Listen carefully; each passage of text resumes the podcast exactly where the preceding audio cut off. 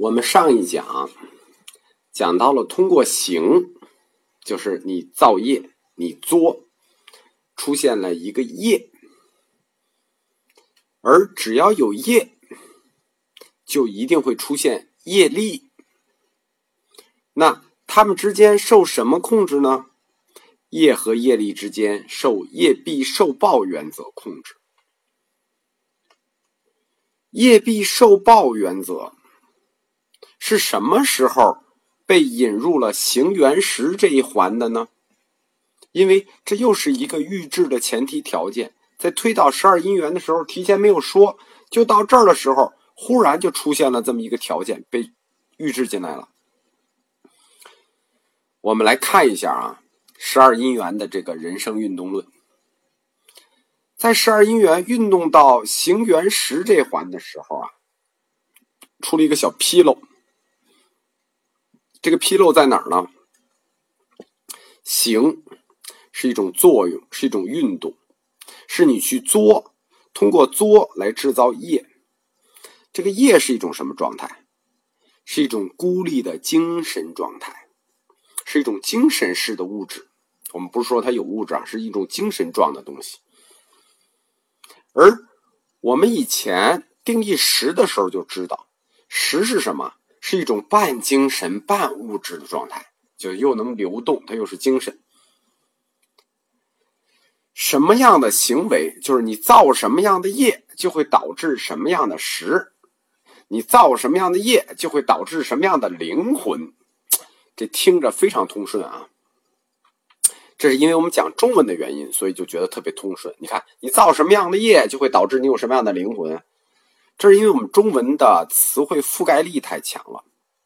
其实这个因为所以是非常突兀的，因为你造什么样的业，就会有什么样的灵魂。因为所以听着顺，其实突兀。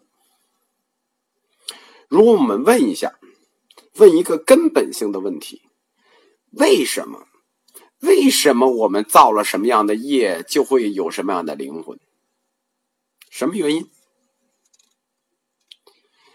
佛教哲学又一次在所有人都没有注意到的一瞬间，就是这个特别通顺的因为所以之间，因为你造什么样的业，所以就有什么样的灵魂，就在这特别通顺之间变了一个魔术。又一次在这个因为所以之间插入了一个你没有注意到的逻辑条件。就是这个我们说的业必受报原则。我们前面还说过啊，他在第三环的时候也是趁我们的不注意。第三环是什么？有缘生，趁我们不注意，插进一个轮回的预知条件。在第十环，他又插进了一个业必受报的原则。换言之，如果你想把十二因缘讲通了，比如讲到行缘时。那就必须要有业力，必须是因为有什么样的行，就有什么样的灵魂。你想讲通这件事情，你就必须承认业报，业必受报原则，否则整个佛教哲学体系就没有逻辑性可言。如果业不受报怎么办？有没有啊？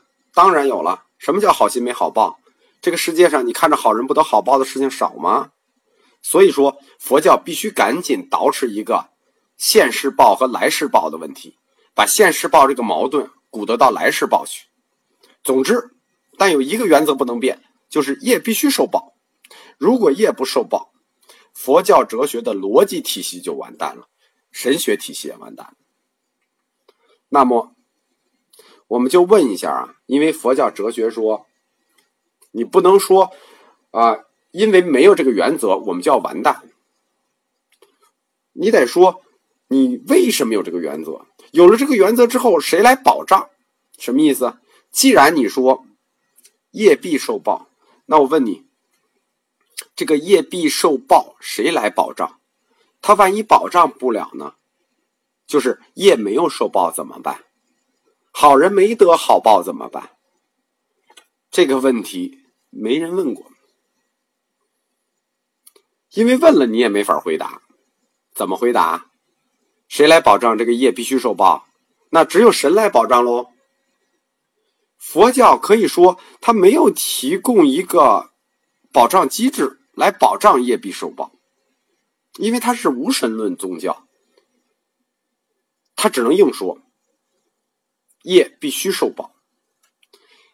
这个业必受报的概念呢，它不是佛教创造的，它是婆罗门教创造的。但在婆罗门教里呢，业必受报根本就不是问题，没人想过这问题。这就是说，为什么没人问过问题？因为婆罗门教里有神，神是这个业必受报的保障，神保障了有业就必须有报。佛教是什么？是无神论的，要反对有神。那么，佛教对业必受报这个保障力度可就小多了啊！那只能凭道德和信念了，那也只能来硬的了。最后就没有办法，就是这样。你承认也好，不承认也好，你必须承认，要不然你就别信。你信，你就得承认。考虑到这个佛教最初是由释迦牟尼一人的觉悟创建的，就他一己之觉悟来创建的佛教，他要对抗婆罗门教已经长达千年的理论体系，或者说，实际不叫婆罗门教长达千年，就是雅利安人的巫术理论体系已长达千年。能做到如此完善，已经不容易了。我们就不要过分追究这个业必受报在佛教里头如何来保障这件事情了，因为我们不追究，到后面商杰罗大师会一起追究的。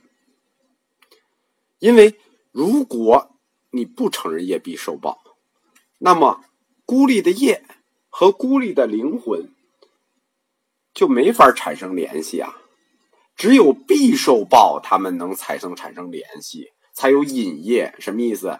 你只有承认了业必受报原则，那么孤立的业才会被这个原则驱动，受到一种力量的牵引，而走向实这个灵魂。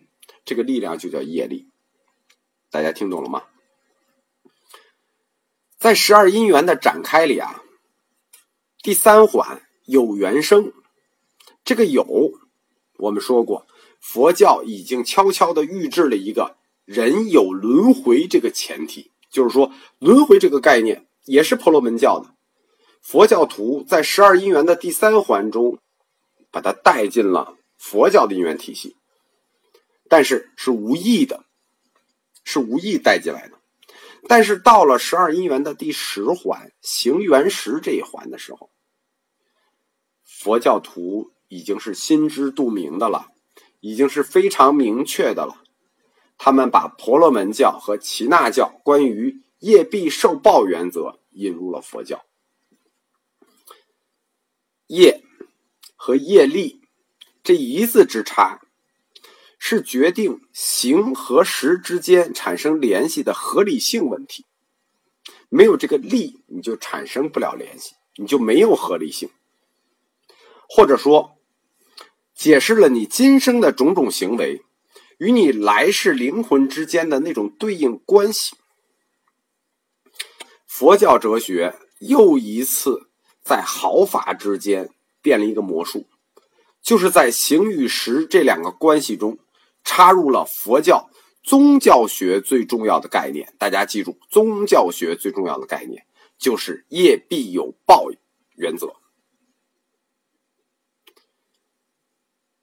我们刚才说了啊，第三环已经加入了轮回，第十环又加入了业必有报，这两者加起来就构成了十二因缘链条里头佛教最重要的宗教学概念。宗教学概念啊，属于神学范畴，这个概念就叫业报轮回，轮回加有业必报。业报轮回，佛教学的宗教概念已成。其实业报轮回，它并它也不是佛教自创的概念，因为我们说过啊，轮回是婆罗门教的，有业必报是婆罗门教的，所以业报轮回，它婆罗门教、耆那教都有，这也不是佛教自创的。业报就是轮回和有业必报，当时在婆罗门教和耆那教中是得到普遍承认的。其实这两个思想都是印度文明里的原始文明思想，就它是属于印度人的原始思想，它不是佛教新颖的概念。但是佛教却非常清晰的定义了业和业力这一字之差的关系。他通过定义这两个词一字之差的这种关系，就把婆罗门教的这种业报轮回引进了佛教哲学体系。也正是从十二因缘的第十支开始，就是行缘识开始，业报轮回就进入了佛教哲学体系，而从此。就是十二因缘的第十支开始，佛教就从一种哲学体系向神学体系转身了。我们说过啊，如果说有那一环的轮回是佛教徒的无意行为，那这一环业有业必报，就是他的明确行为，再加上轮回概念，就形成了佛教的。精神与宗教属性，在前面认识论的时候，我们谈到过，佛教的哲学大师是如何站在唯物和唯心两种思潮的交界线上，一会儿唯物，一会儿唯心。这一次，佛教又站在了哲学和神学的交界线上，这个交界线。就是形原识这个点，在形与实的交汇点上，正是佛教哲学体系和神学体系的分界点。佛教哲学家或者说佛教神学家，我们就各自从两边从容的开始穿行。你看见他在变魔术，你也知道他在变魔术。但是你不知道他是怎么变的。可以说，佛教哲学家的水平之高，已经到了无以复加的地步。他们在这种理论布局上的点的精妙啊，可以说令人匪夷所思。仅仅通过业与业力这种细微差别的定义，就把佛那个佛教的哲学体系引进了一个神学前提。就是把神学前提直接引进了哲学体系，业必有报，可以说简直完美啊！写到这儿的时候，我就想起来，上个世纪有一个特别著名的棋局，叫吴清源十番战。一九二九年的时候，吴清源对阵木谷实。起手执黑，以天元开局，打败木谷实。天元呢，就是整个围棋盘中最中心那个点，历来被认为是围棋的禁手，从来没有人下过。吴清源就是以这一局开局打败的木谷实，这实际就是十二因缘里的第三环，通过一个禁手引入了轮回。一九三三年，吴清源再次以天元开局挑战本因坊秀哉，又一次打破围棋千年禁忌。三三星天元进手开局，震烁古今。这实际就是十二因缘的第十环，完成了从哲学到神学的转身。可以说啊，佛教哲学家这种理论布局的天分，这种天才，正如吴清源大师一样，是属于不世出的天才。我们后代能看懂已然不容易了，看懂以后真是叹为观止。这已经不是什么理论突破的问题了，就是如果下过围棋，知道我说的这两个棋局。就知道这已经是人神一念之间的事情了。所以说，我相信佛陀是神，因为人是设计不出如此完美的姻缘链条的。